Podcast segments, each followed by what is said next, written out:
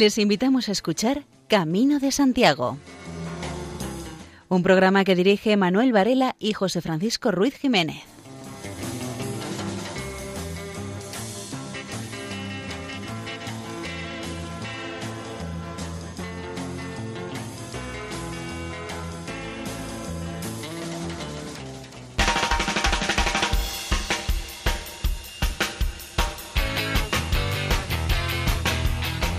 Muy buenas. Aquí comienza una nueva emisión de este programa dedicado a la divulgación de la temática jacobea, del apóstol Santiago, Santiago el Mayor, y de la peregrinación hasta Compostela. Les habla Manuel Antonio Varela.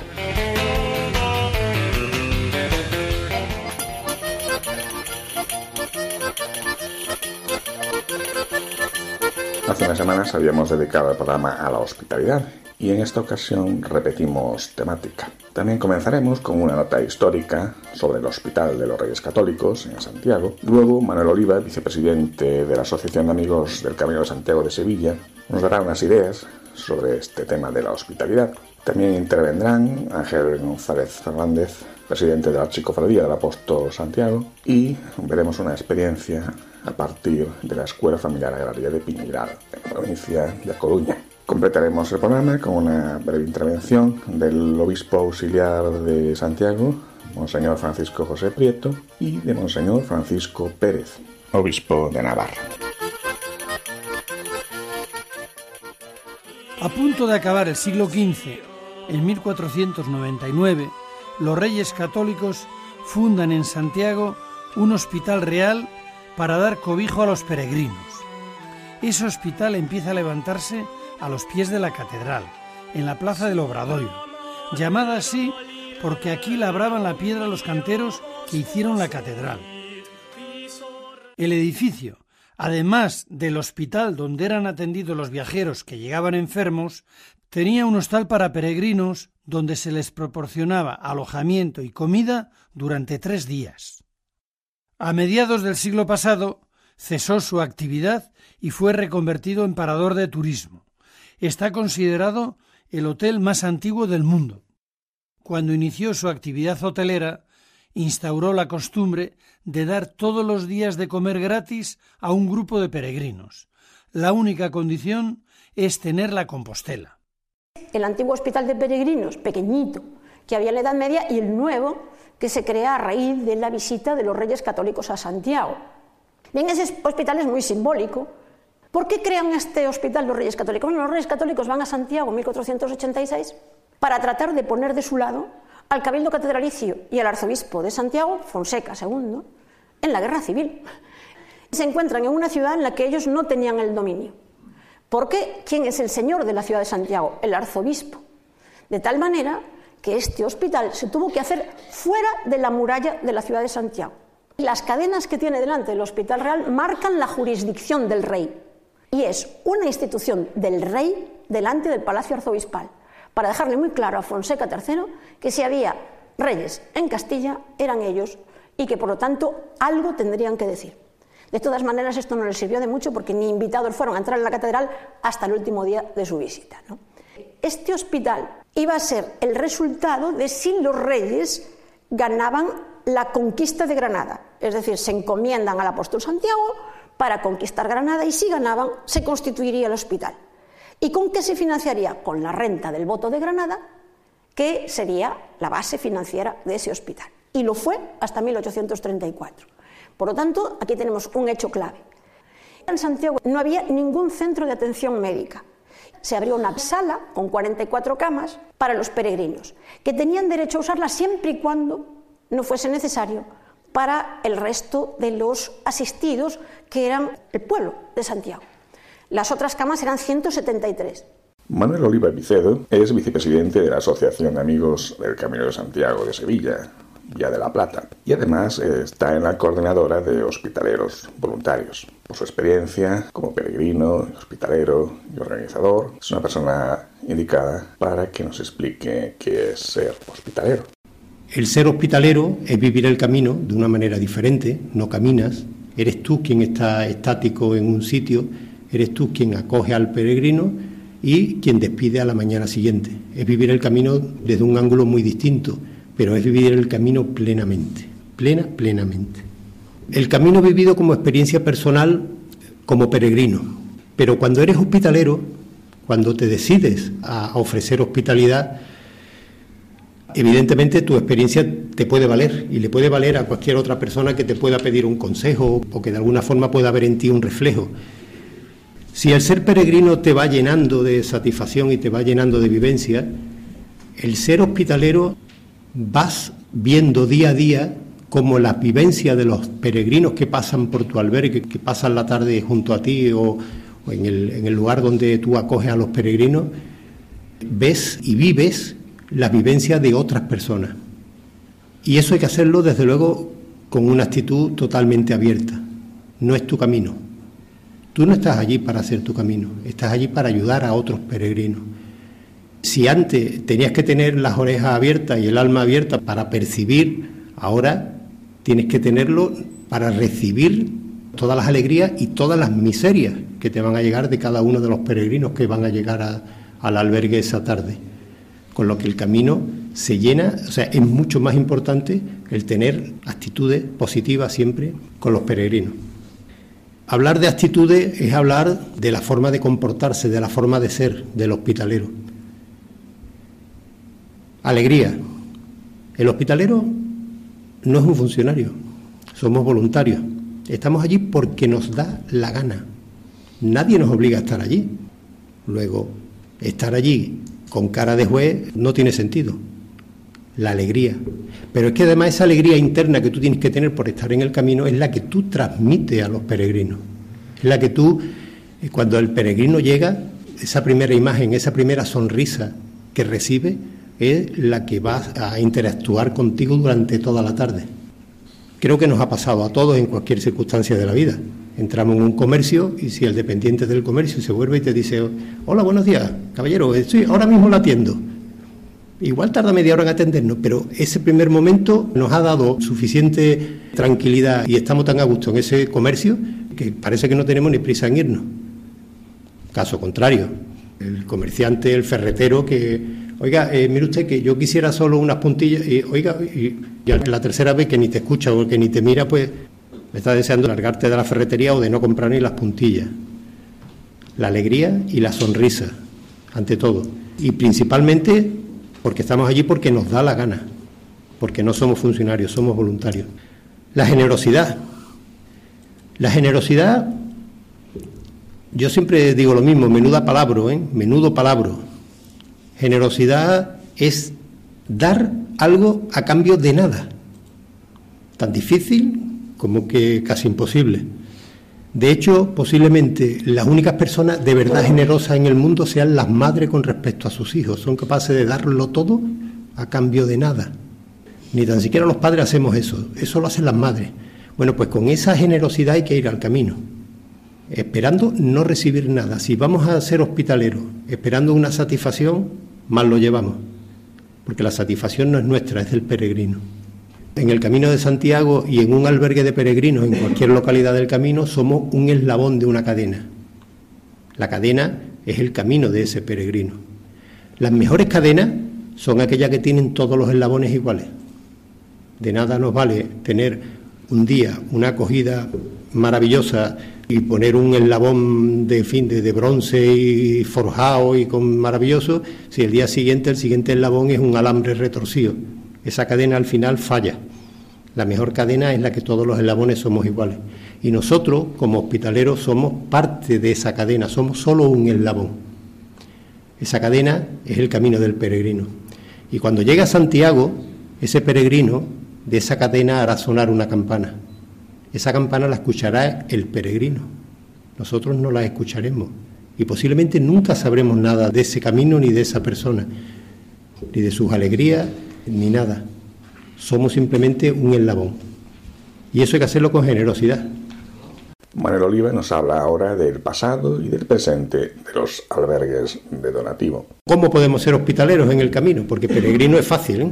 es cargar la mochila y salir andando. Ese chico lo hizo desde la puerta de su casa. Alguno desde Sarria, desde Ponferrada o desde o desde Astorga, o desde cada uno desde donde pudo. Porque el camino empieza en el lugar donde nosotros decidamos que empieza. El único lugar posible, real, sería la puerta de tu casa. Pero bueno, hoy tenemos tecnología para desplazarnos de aquí a Pamplona y después caminar hacia Santiago. Eso en la Edad Media no tenía sentido, seguro. ¿eh? O sea, si el que iba a Santiago iba a Santiago por el, por el camino, intentaba por el camino más confortable o más corto o más recto o más seguro. ¿Cómo puedo ser hospitalero? Bueno, pues dentro del, mundo jacobeo, en España eh, principalmente, pero también en Francia, en Alemania, en Italia, hay muchos movimientos de hospitaleros voluntarios, hay muchas familias de hospitaleros voluntarios. La hospitalidad es de toda la vida y de todas las culturas. Dice la orden de San Benito, atended al que llega a la puerta como si fuera el mismo Jesús, porque después, cuando lleguemos al reino de los cielos, lo, lo recordará. Estas diferentes familias de hospitaleros voluntarios todas tienen la misma raíz. El movimiento hospitalero de voluntarios actual nace en el año 1990 en la revista Peregrino. Era la única revista que se publicaba en aquel entonces, órgano de difusión de la Federación Española de Asociaciones de Amigos del Camino de Santiago, y allí en el año 90 aparece una reseña donde dice que una hospitalera catalana de nombre Lourdes Yuc va a alquilar una casa en Hornillos del Camino, un pueblo de Burgos, para acoger a los peregrinos. Dice eso así. Si alguien está interesado, en el mes de julio, en el mes de julio, si alguien está interesado en continuar la idea en agosto, pues que se ponga en contacto con la revista. Revistas más tarde aparece otra reseña que dice, cualquier peregrino que haya hecho el camino, que quiera participar o que quiera trabajar como hospitalero voluntario, que se ponga de acuerdo con la revista. A partir de ahí se inicia un movimiento de hospitalidad voluntaria a través de la revista Peregrino, que después se va ampliando a muchas otras familias de hospitaleros. A la familia que yo pertenezco es la de la Federación Española de Asociaciones de Amigos del Camino de Santiago, es la más antigua, trabajando en el camino. Hemos atendido en más de 60 albergues diferentes y cada familia son como hijos que se van abriendo, ¿no? al final el origen es el mismo, pero bueno, cada hijo después coge su camino. Nuestra primera y única condición para ser hospitalero es atender en albergue que sean de donativo. Mi trabajo no tiene precio, yo no puedo ponerle precio al peregrino por la, por la acogida. Hay otros grupos que trabajan con un pequeño donativo que le llaman donativo cuantificado, otros le llaman aportación voluntaria. Bueno, la verdad es que estamos hablando de 5 euros, de 3 euros, de 6 euros, o sea que la verdad es que es ridículo, pero bueno, eh, nosotros sí que llevamos esa bandera bien alta de que solo atendemos albergues donde la acogida sea totalmente gratuita. Invitamos al peregrino a que haya una caja de donativo y que participe, que colabore con los gastos del albergue, porque lógicamente vive en una sociedad que la luz hay que pagarla, la calefacción, en fin, todo, ¿no? Pero bueno, sí que es verdad que si a, a mi trabajo yo no le pongo precio, no le puedo poner precio a la acogida y por lo tanto no hay un intercambio comercial en mi trabajo. Es la gran ventaja del, ser hospitalero voluntario de esta familia, que aquí sí de verdad que lo haces porque te da la gana. Seguimos con Manuel Oliva Vicedo, vicepresidente de la Asociación Vía de la Plata de Sevilla, que ahora nos habla de la flexibilidad en el respeto a las normas de los albergues y en el tema de la confianza. Flexibilidad para respetar las normas o no, para saber aceptarlas y para saber estar en los sitios respetando siempre las normas y sabiendo saltar las normas. Y desde luego cuando el responsable del albergue, en este caso, te diga, oye, que, bueno, pues agachar la cabeza y aceptarlo y ya está, y aceptar las normas. Mañana posiblemente volverá a saltar las normas, pero y siempre desde luego las normas con sentido común, que dice que es el menos común de los sentidos, pero que es el que une a todas estas actitudes y es el que realmente hace que funcionen todas las inquietudes para ser hospitalero. Y sobre todo la confianza. La confianza es fundamental. Y Santiago en eso no se equivoca nunca. Confianza. Confianza en que todos los problemas se solucionan, en que todas las personas que te llegan con alguna dificultad, el día siguiente ya no las tendrás o dentro de tres días ya no las tendrás. Confianza en que lo que tú estás haciendo allí merece la pena porque te da la gana de hacerlo, ¿eh? porque simplemente está llenando tu vida con las experiencias de los demás. Somos peregrinos y os invito a todos a compartir esta maravillosa aventura de la hospitalidad tradicional jacobea. Hospitalidad que en el Camino de Santiago es fácil de, de percibir, en nuestra vida diaria es más complicada pero invito a todos a intentar llevarse algo pequeño, una pequeña ración de ese camino de Santiago a casa. Para los que habéis hecho el camino, sé que me entendéis en gran medida. Para los que no lo habéis hecho, os invito primero a intentar ser peregrino y una vez que se llenéis el alma de, de esa experiencia, pues también intentar ser hospitalero. Es una maravillosa aventura. Finalmente, Manuel Oliva nos reseña los valores que deben estar presentes en todo acto de acogida a peregrinos, la fraternidad y la escucha. La fraternidad, el compartir, compartir todo. Es increíble con lo poco que se vive en el camino. Una mochila, poco dentro de la mochila, si necesita algo lo, lo encontrará en el camino.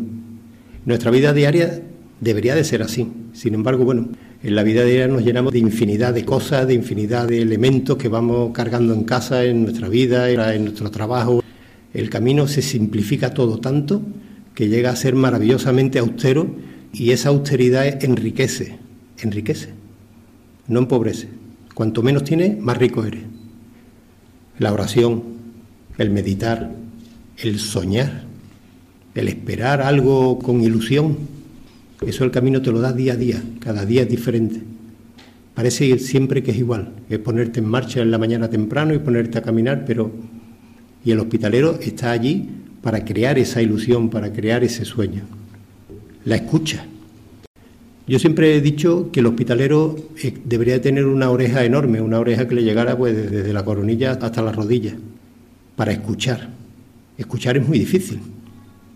Hablar es facilísimo, lo hacemos todo con una facilidad tremenda, pero escuchar es un ejercicio complicado y que el hospitalero tiene que ejercitar día a día, porque allí el protagonista es el peregrino y el hospitalero está solo para recibir, para recibir las alegrías y las miserias de esa persona, para escucharla, para entender su camino, para compartir con él su camino, pero siempre será el suyo. Hay un proverbio creo que es indio, indio de Estados Unidos, que dice, no dejes que tu lengua te deje sordo. En la vida diaria somos capaces de hablar muchísimo, pero de escuchar poquísimo. El camino te enseña a escuchar. No siempre, pero te enseña. En el terreno musical, el programa de hoy consistirá en escuchar temas en portugués que versionan piezas musicales que sobre todo son conocidas en otros idiomas. El primer caso es el que nos trae el grupo The Ferrers con su tema titulado Venme Ayudar.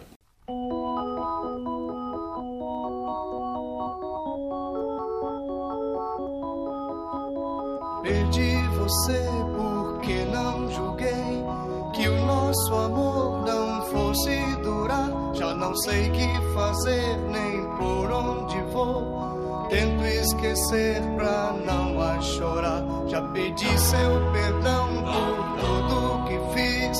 Só seu amor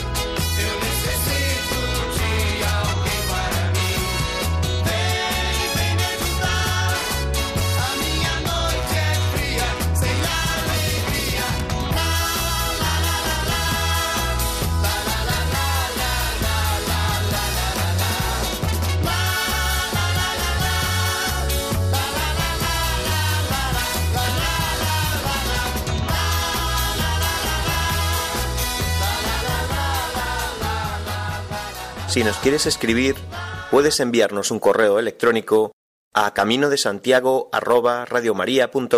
El presidente de la Archicofradía del Apóstol Santiago, Ángel González Fernández, se refiere aquí en esta breve intervención que vamos a escuchar ya no tanto a la acogida en albergues, sino a la acogida que practican los habitantes que viven al borde del Camino de Santiago. No, simplemente quería señalar desde mi experiencia de, peregrino que hay formas de acogida humildes, sencillas, pero que reconfortan verdaderamente. por ejemplo, pues el saludo. Uno atraviesa una aldea y el paisano que puede, buen camino, y a veces hasta sonríe. Y a veces como me sucedió a mí en una ocasión, encuentra a una señora con un cesto de manzanas eh, en, la, cuneta de, la carretera que hacía de camino y pitando, cojan, cojan, por favor, cojan.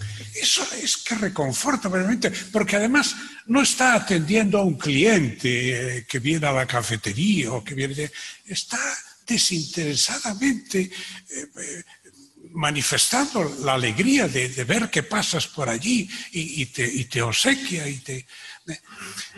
A veces se pierde, y lo del saludo a veces se pierde incluso dentro de los propios peregrinos. Hay el peregrino que te, que te adelanta ¿eh? y, se vuelve a ti y dice buen camino, ¿eh? o, buenas tardes, o buenos días, o, hasta luego. Y hay cada vez más quien pasa de largo. Claro, eh, el, cardenal nos, lo decía esta mañana, ¿no?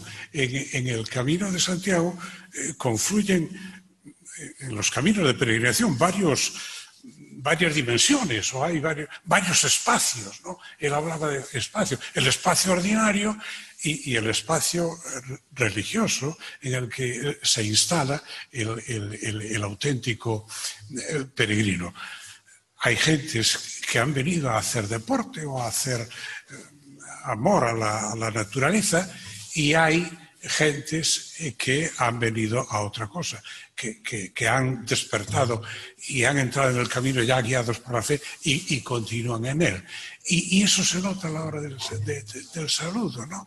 Hay, que, hay quien simplemente te sonríe, dice hola o buenos días o buen camino, y hay cada vez más, ¿no? Quien pasa, pasa de largo, ¿no? Y eso es una pena. Uno de los centros de formación de que dispone Opus Dei es la Escuela Familiar Agraria de Piñeiral. A partir de aquí se produjo una iniciativa que acabó en la creación de un albergue.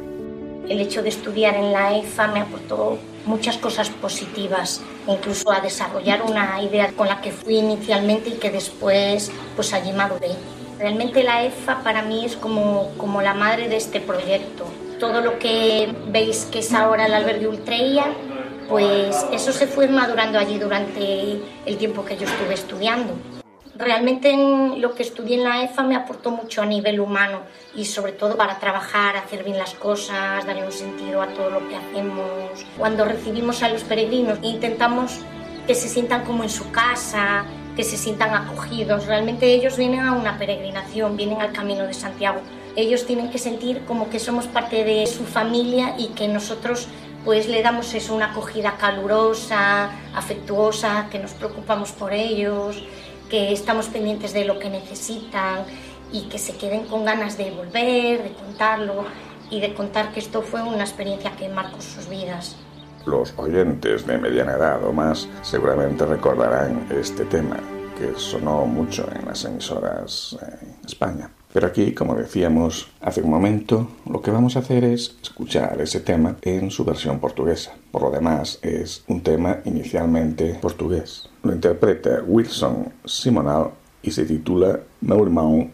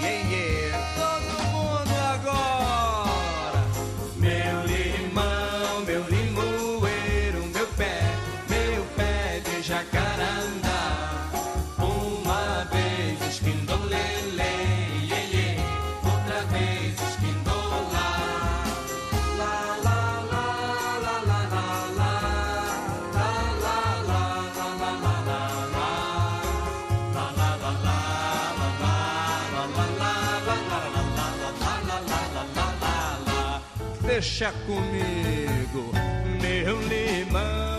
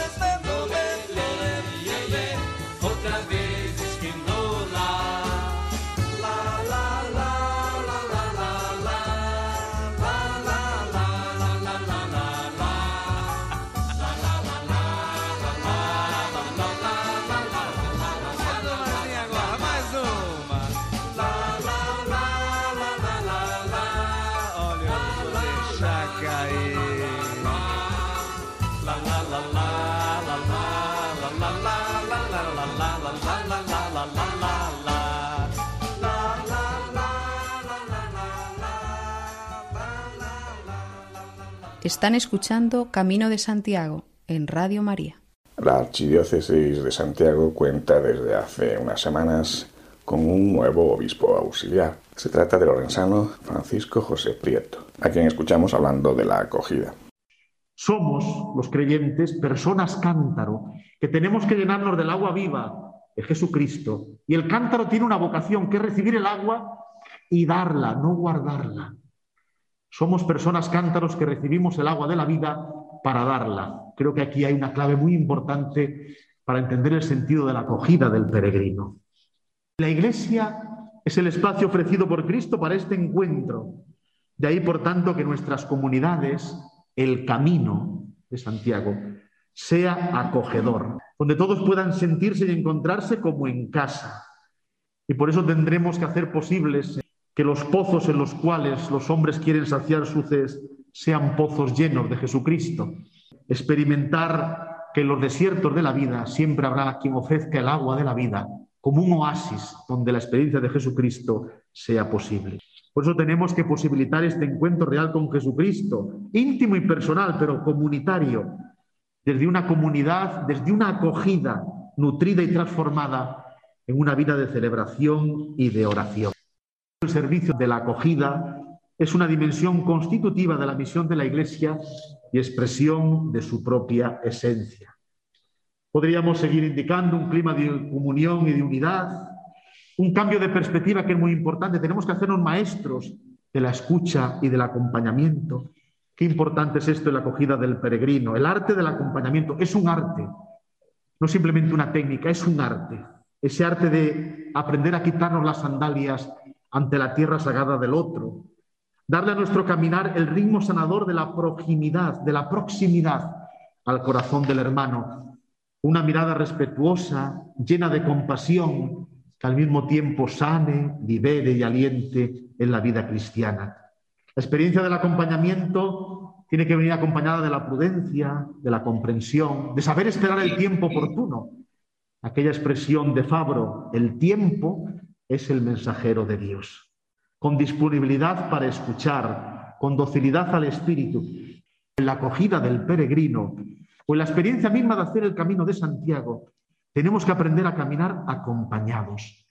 Necesitamos referentes, confrontación, ayuda para discernir, disponibilidad para acoger, caridad para corregirnos y ayudarnos a crecer, sin ceder, por supuesto, al fatalismo o a la fácil lamentación. Es importante acoger con una sonrisa y no con el ceño fruncido. Tenemos que ser levadura en un mundo plural, pero seámoslo con alegría. Otro obispo que recientemente ha tratado el tema de la acogida es Monseñor Francisco Pérez, que en una primera intervención nos habla de la hospitalidad como manifiesto de universalidad. La hospitalidad, manifiesto de, de universalidad.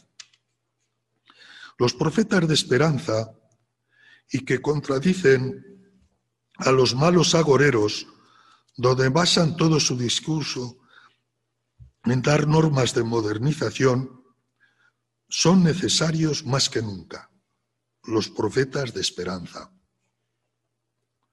Porque lo moderno no consiste en inventar algo que vaya en contra de lo positivo que se ha vivido en épocas anteriores.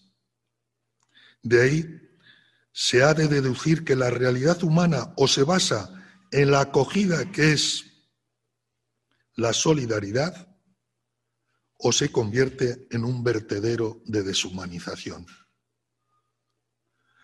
Lo podemos comprobar con las leyes que emanan de parlamentos, que adolecen muchas de ellas del sentido auténtico de hospitalidad. El aborto, 21 millones de abortos. ¿Por qué no acogemos a esos niños? Lloro pido, rezo. ¿Por qué? Se ha convertido en un derecho el aborto.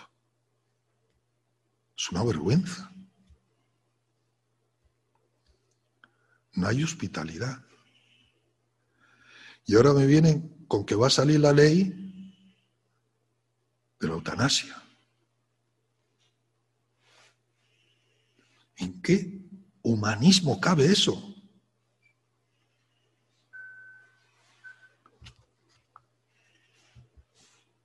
Es manifiesto de universalidad la hospitalidad. Y así sucesivamente. Otras cosas. Podemos, podemos quedarnos ahí. ¿Sí? Hay que señalar que eso es una injusticia y en Dios un pecado gravísimo.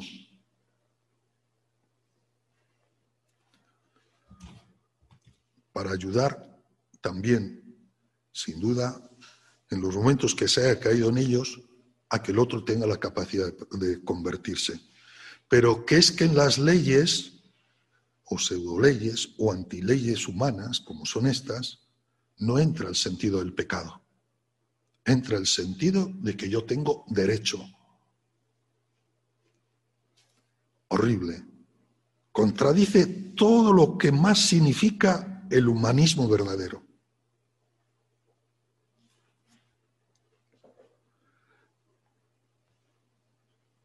Yo he visto, y sin duda tengo también un centro de acogida en este sentido, para aquellas madres que las tratamos de convencer que den la luz y si en algún caso eso no ha podido ser también entrañas de misericordia para que puedan convertirse.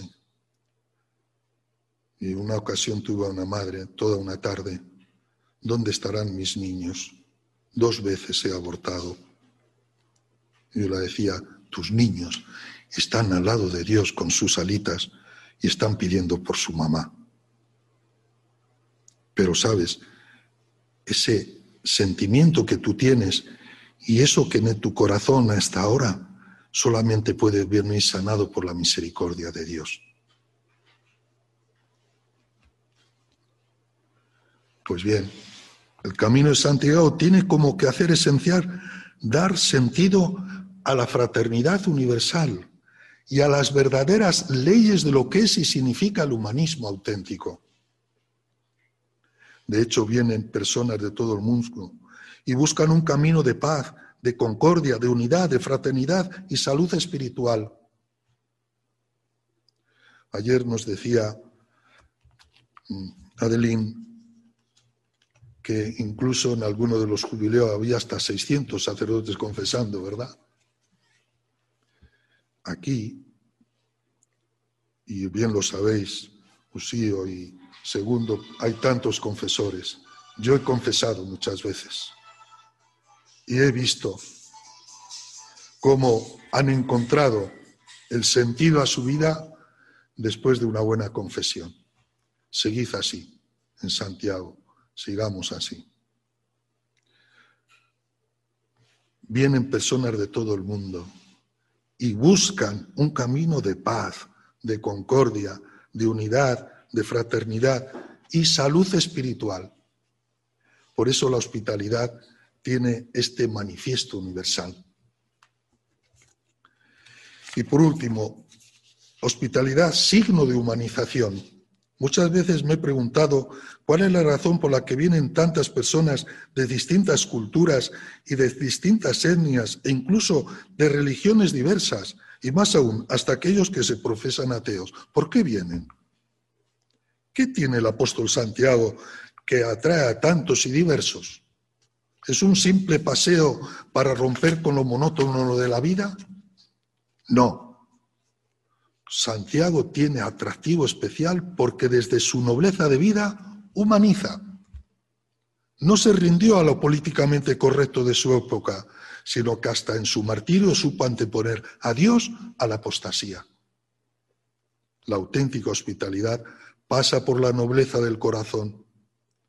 No se corrompe con justificaciones egoístas, se debe a la responsabilidad. No es humano vivir de la mentira.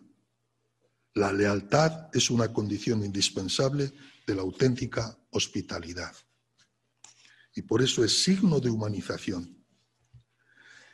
Y podríamos seguir hablando de muchísimas más cosas, pero sobre todo yo quiero decir, es importante saber que todos, estoy seguro, todos los que pasan por Santiago de Compostela encuentran una luz que nadie se la va a poder apagar porque es la luz de Cristo. Y esa la da un apóstol que apostó por él. Monseñor Francisco Pérez nos habla ahora de la hospitalidad como valor cristiano. La hospitalidad es un valor cristiano. Los primeros cristianos consideraron la hospitalidad como un deber fundamental y una de las expresiones más auténticas de la caridad. Fue señalada como una virtud humana y cristiana importante, una manifestación de la vida comunitaria, un derecho inviolable del extranjero, una vía para llegar a Dios, un don que procede del cielo, una ocasión para hacer el bien y espiar los pecados. No cabe duda que si hay algo digno en la sociedad, es la experiencia cristiana que conlleva el sentido del auténtico humanismo. Queremos vivir un humanismo auténtico, seamos cristianos. ¿Por qué? Porque Cristo es el que ha dado el verdadero sentido. Se ha humanado, se ha hecho hombre, ha asumido sobre sí todo lo que el hombre tiene. Muchas veces albergados en ideologías inmanentes quieren absorber todo aquello que tiene atisbos de trascendencia. Los mismos psiquiatras afirman que uno de los grandes problemas de la sociedad es el hecho que ha perdido el sentido de la trascendencia. La vida tiene sentido. Sin ella se reconoce ciertamente uno aislado y cuanto más pasa el tiempo, más solo está. Pero hemos de pensar que la vida tiene sentido si en ella se reconoce el más allá. Cada vez que más se palpa una sed y urgencia de encontrar un sentido auténtico a la vida, más se tiene que pensar que la vida tiene un gozo, una felicidad que nadie nos puede robar porque es eterna. La felicidad limitada, la felicidad de lo poco que yo pueda aprovecharme o de la pasión en la que yo pueda alimentarme, esa desaparece rápida. Y en este programa dedicado a la hospitalidad, Monseñor Francisco Pérez se refiere a la hospitalidad como estilo de la Iglesia. La hospitalidad, estilo de la Iglesia. La Iglesia no vive para sí misma, sino en consonancia con lo que nos muestra el fundador, que es Jesucristo.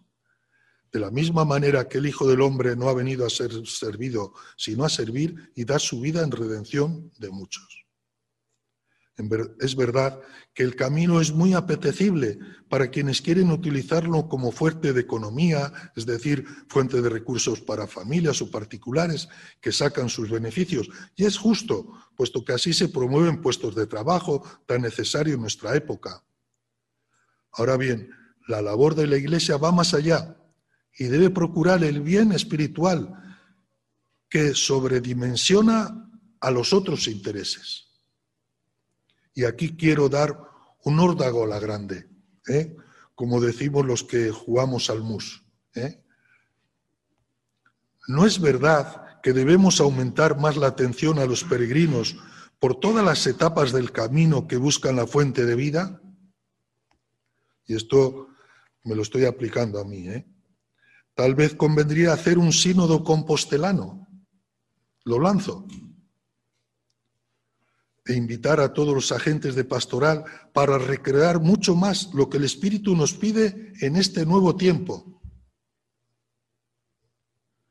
La hospitalidad en la comunidad eclesial debe solo y exclusivamente ceñirse a la evangelización, no a otras cosas.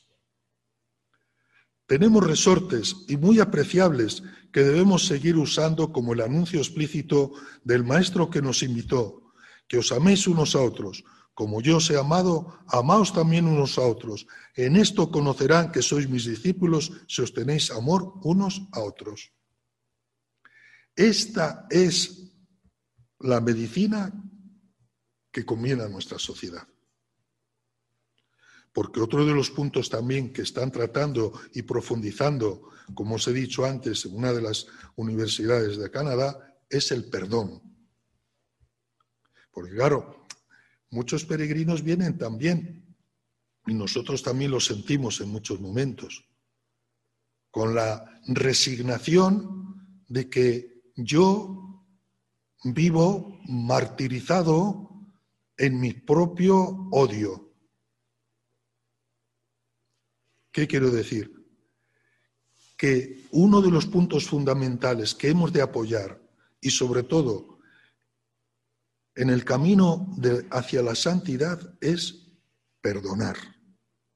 Tal es así que dicen que es la medicina del corazón. Si quieres sanar el corazón, perdona. Si quieres ser feliz un instante, véngate. Pero si quieres ser feliz toda la vida, perdona. Y es verdad. A mí me llegó una, un paquete bomba. Eh, no lo sé, tal vez por varias circunstancias, lo que fuera. Y, y recuerdo que en aquel paquete, pues, pues bueno, yo no lo sabía. Había una, un tubo, abro el tubo y yo creía que era ceniza. A los pocos días me llama la policía y me dice, ¿le ha llegado un paquete? Pues, no, recordaba. Ay, digo, sí, me ha llegado. Llamé por la tarde al jefe superior de policía y digo, sí. ¿Y qué tenía dentro? Digo, pues no sé, un tubo, lo abrí y me puso la mesa y yo pensaba que era ceniza, ceniza. El cenizo es usted.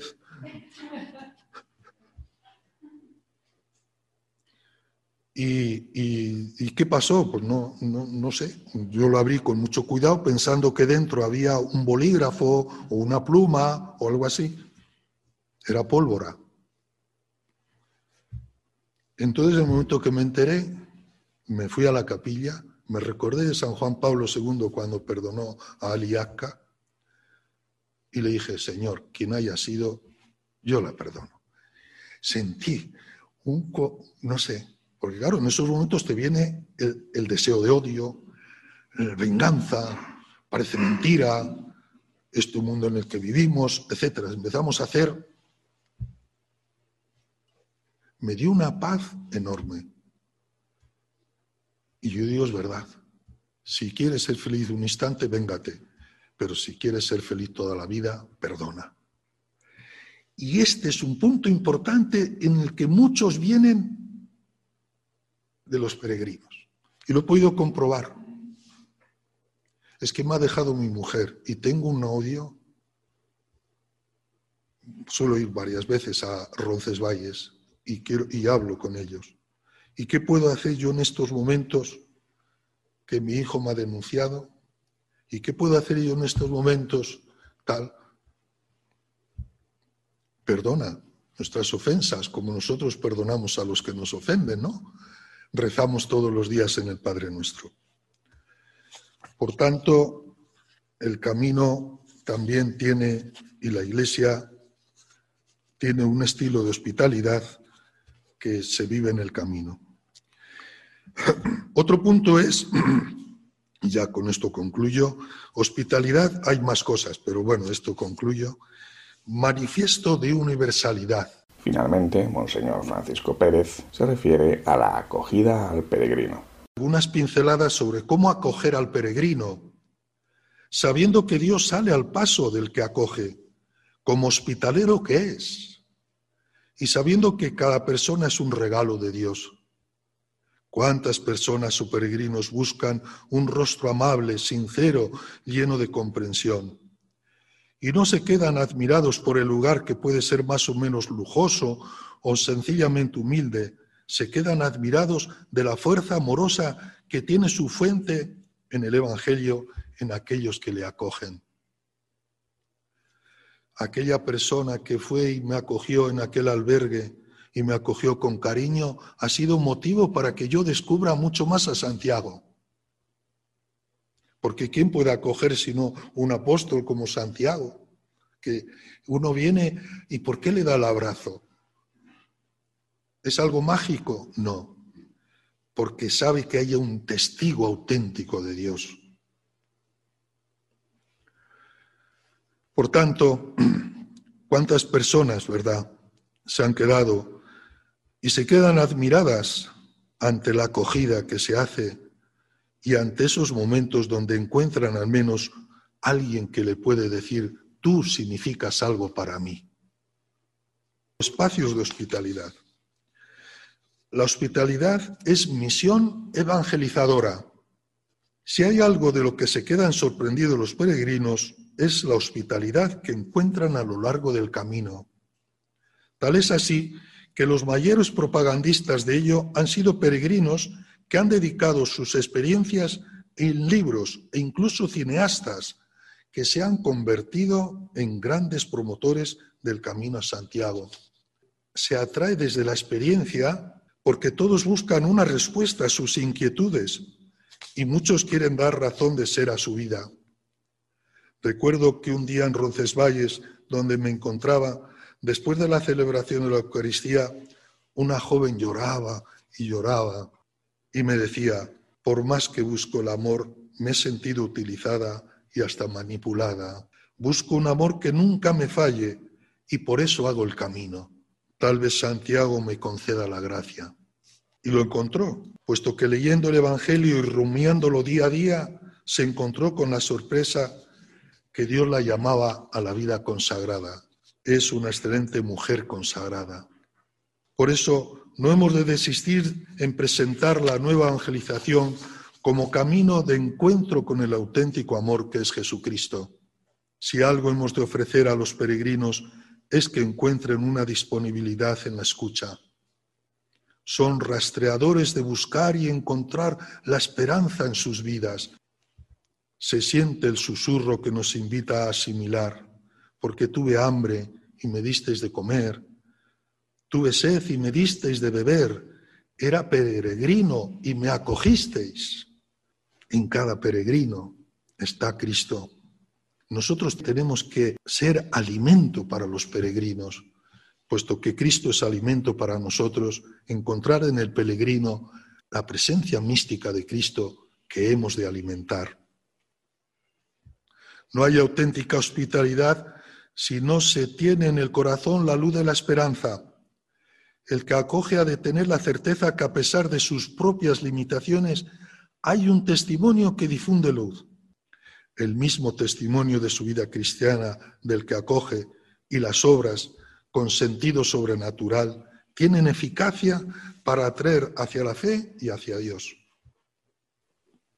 Por tanto, esta es una misión importante evangelizadora, la hospitalidad. Están ustedes en la sintonía de Radio María. Hace ya varias semanas eh, nos referimos en el apartado musical al cincuentenario de la publicación de Mediterráneo de Serrat. A este gran cantante lo acompañan grandes músicos como Ricard Miralles, Kizus, que decidieron publicar un disco titulado Serrat sin Serrat, porque intervienen ellos, pero no Joan Manuel. Escuchamos el tema Mediterráneo.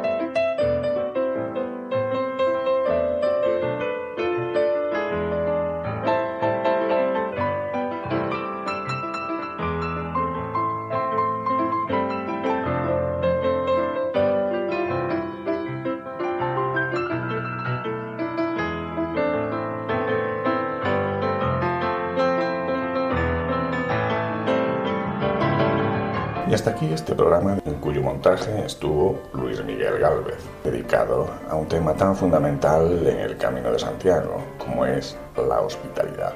Nos despedimos de todos ustedes hasta dentro de 15 días. Muy buenas.